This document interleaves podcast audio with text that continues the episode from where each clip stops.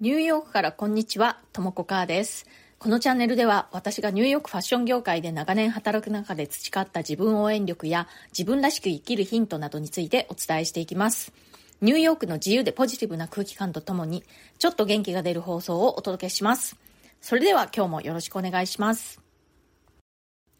はい、新しい週の始まりですね。と言っても、今、お盆期間中だから、お仕事お休みの方も結構いらっしゃるんじゃないでしょうか。私の住んでいるアメリカにはお盆なんていうものはないのでね、あの、普通の通常通りの月曜日という感じです。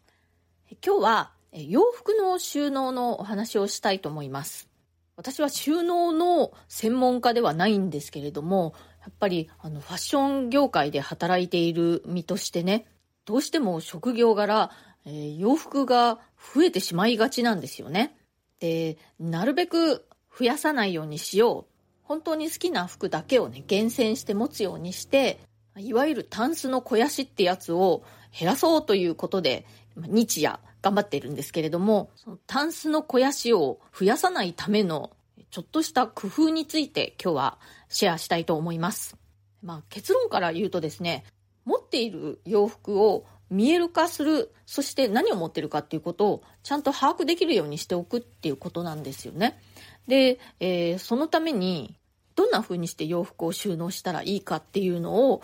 まあ長年ね、あの、トライアンドエラーでいろいろやってきた結果思うのは、洋服はとにかくこう重ねちゃダメだっていうことなんですね。え具体的に言うとですね、まず引き出しの中に入れる洋服というのは、あのこう、引き出しの底に対して平行に積んでいっちゃダメだっていうことなんですね。そうすると下の方に入ってる洋服って全然見えないのでね、いつもそう目につく上の方に積んでるものばかり手に取りがちになります。で、あの、ふとした表紙にね、底の方に積んであった洋服を見て、あ、こんな服持ってたの忘れてたわ、なんていうことがあったりします。で、底の方に入ってたからね、もういろんな洋服に押しつぶされてシワになってたりもします。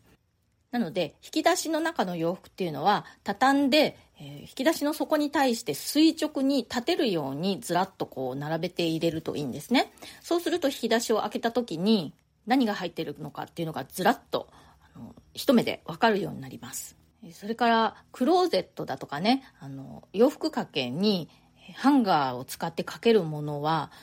一つのハンガーに一つの洋服っていう風に決めておくことですね。まあ、そんなの当たり前だって思われる方も多いかと思うんですけれども、洋服の数が多いとね、どうしてもこう一つのハンガーに二つ、あ、こういう風にすれば二つかけれるなんていうことをね、やっちゃったりするんですよね。私はね、そういうのを以前やっていてね、そうすると、やっぱり取り出しにくいので、手に取らない服、まあ、着ない服っていうのが増えていっちゃうんですよね。特にね、こう、ボトムスハンガー、あの、クリップで留めるハンガーですね。ああいうのは、パンツ2枚とか、スカート2枚とか、一度に一つのハンガーに留めちゃえと思って、そんな風にかけてたことも私はあったんですけれども、そうすると、やっぱりね、あの、いざ使う時にさっと取り出しにくいんですよね。あとはやっぱりかさばるので厚みが出てしまうのでクローゼットの中がどうしてもぎゅうぎゅう詰めになりがちですあとはぱり厚みが出てしまうっていうのと重さが出てしまうっていうことでクリップが壊れやすいです。これで私ね何個もクリップハンガーのクリップを壊してしまったことがあるんですね。そんな感じでね全然いいことないので一つのボトムスハンガーに2つかけるっていうのはやめた方がいいです、まあ、やればねそのやった瞬間はできるんですけれどもね、2倍収納できてお得とか思わずにやめた方がいいです。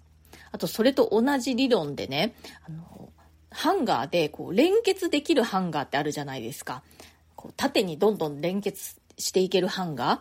ああいうのもね、あの、使い勝手があんまり良くないのでやめた方がいいですね。あとね、やっぱりどうしてもすごくこう重みが出てしまうので、そういうのをたくさん使っていると、重みでね、そのクローゼットのバー自体が壊れちゃったりするっていうこともあります。洋服ラックなんかだとね、重みに耐えかねてラックがバーンって倒れちゃったりとかね、やりすぎですね。ま連結できるハンガーもそうなんですけれどもね、同じように便利グッズでこうハンガーをたくさんこう引っかけたものを、こう、さらにこう、クローゼットにかけられて、こう小スペースに便利みたいな商品、いろいろあると思うんですけれども、そういったもの、結局はあんまり便利じゃないんですよね。そしてさっきも言ったように、その一つのハンガーの重みっていうのがものすごいことになります。それで結局その便利グッズ自体がそのハンガーたくさんかけてるのの重みに耐えられずに曲がってしまったりだとかね。まあ、やっぱりちょっと無理やりな感じがありますね。まあ、結局ね、そういうこう小スペースになるみたいな便利グッズを使ったりしても取りづらかったり見づらかったり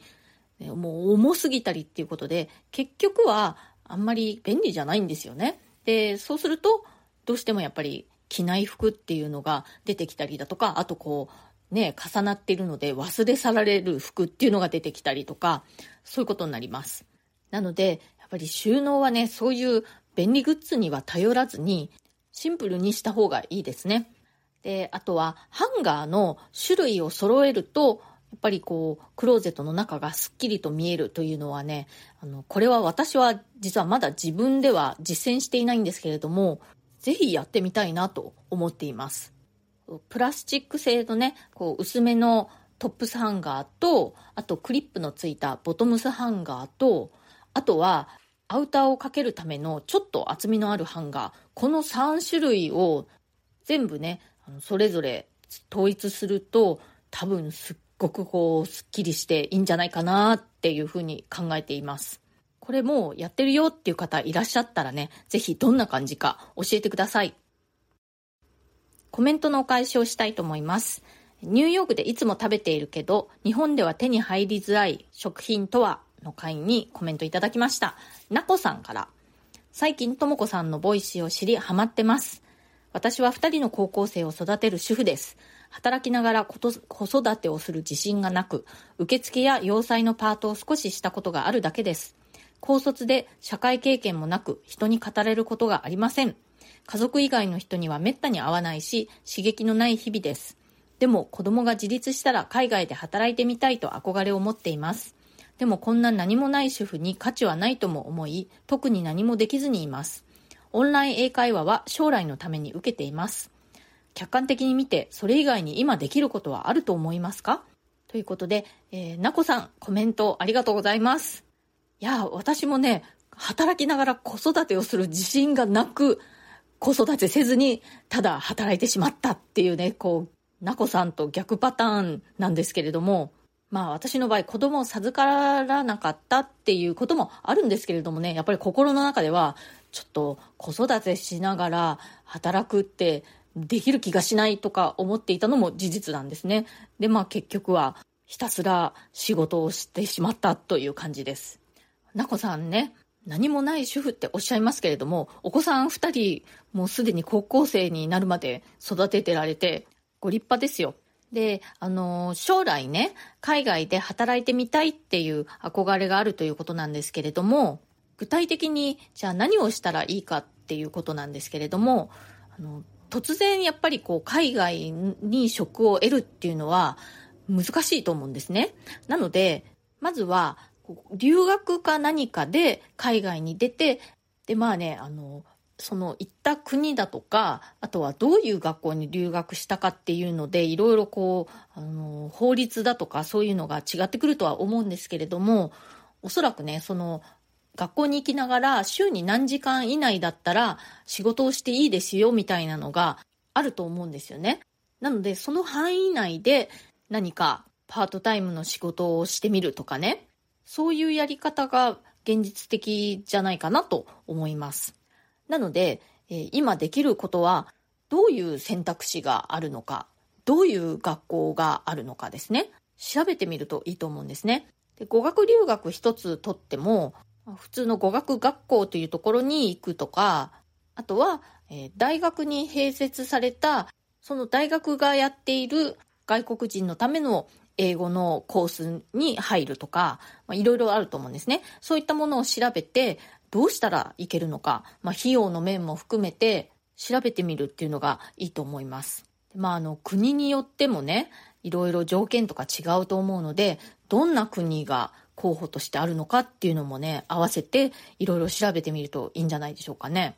それから海外に実際に住んでいる人だとか海外で働いたことのある人そういう人に話を聞いてみるっていうのもいいと思いますそうすることで具体的にどういうアクションを起こしたらいいのかっていうヒントがもらえるっていうこともあるしあとはそういう人たちと接することで海外に住むっていうこと、海外で働くっていうことの心理的ハードルを下げることができるっていうのがね、すごく大きいと思うんですよ。私自身、日本で仕事をしていた時はね、将来自分が海外で働くことができるなんて本当に夢にも思わなかったんですよね。なぜなら周りにね、そういう人がいなかったんですよね。まあ、あの、企業から派遣されて、まあ、海外駐在みたいな感じで海外で働いてるっていう人は、まあ、私の親戚を含めいたんですけれども、そうじゃなくて、単独でっていうかね、自力で海外に行って仕事をしている人っていうのが身近にいなくて、海外で働くなんてことはね、本当になんかこう、夢物語みたいな感じに捉えていました。で、まあ実際に自分が海外に出てみると、海外で働いている人っていうのは本当に多いし、そんなに夢物語でもないっていうことが分かったんですよね。まあ、あの、海外でね、働いている人がみんな夢を叶えたみたいな感じで幸せかっていうとね、そうではないんですけれども、まあ、そこには厳しい現実とかもあるんですけれども、まあ、海外で働いてみたいっていうのであればね、それは不可能ではないということは確かです。なので、まあ、とりあえずね、そういう海外で働くっていうことを身近に感じられるようになるために、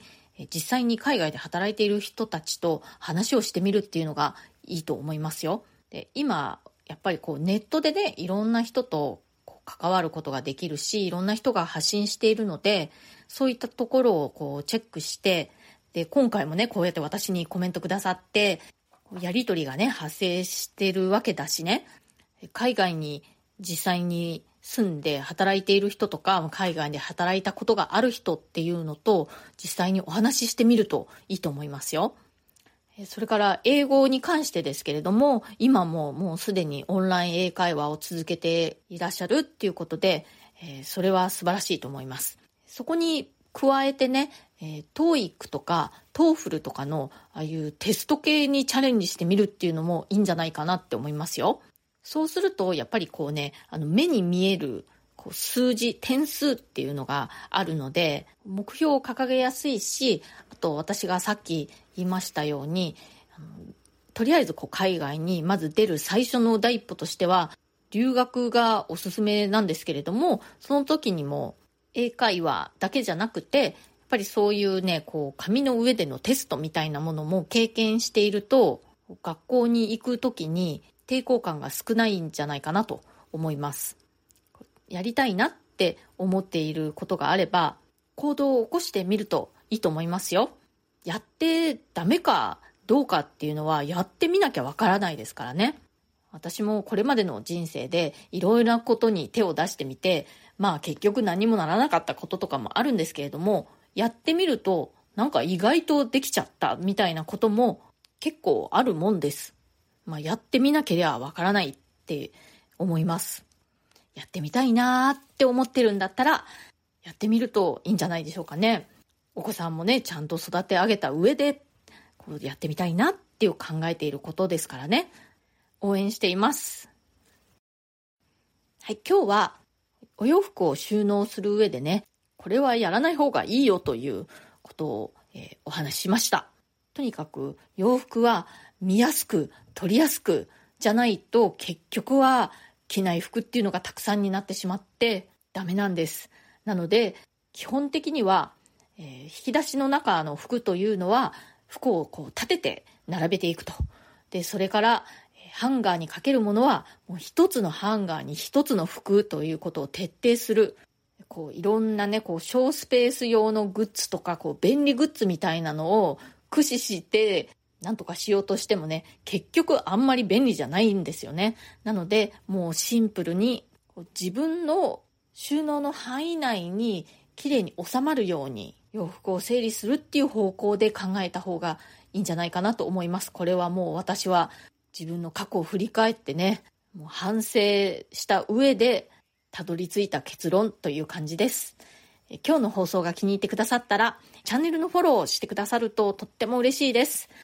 それから、コメントやご感想、ご質問、リクエスト等お待ちしております。ニューヨークのことやファッションのこと、海外で働くこと、海外で暮らすこと、それ以外のことでも OK です。コメントにはすべてこの放送の中で声でお返事をしていきます。それからプレミアム放送も配信中です。週に2回程度、通常放送よりももっと近い距離感で、より具体的な入浴生活の話や仕事の裏話、プライベートな事柄などについてお話ししています。プレミアム放送の一覧をリンクに貼っておきますので、ご興味ある方はそちらをぜひチェックしてみてください。お申し込みは Web 経由がお得になっております。その、え、一覧のリンクをクリックすると、ブラウザが開いて、え、そこでお申し込みもできるようになっておりますので、え、そうするとこう Web 経由ということになります。アプリ上でお申し込みされますと、手数料の分がね、かなり割高になってしまうのでご注意ください。というわけで、え、今日も最後まで聞いてくださってありがとうございました。地域によってはね、ちょっと台風が心配なところもありますね。皆さんの安全をお祈りしております。それではまた次回、ともこかーでした。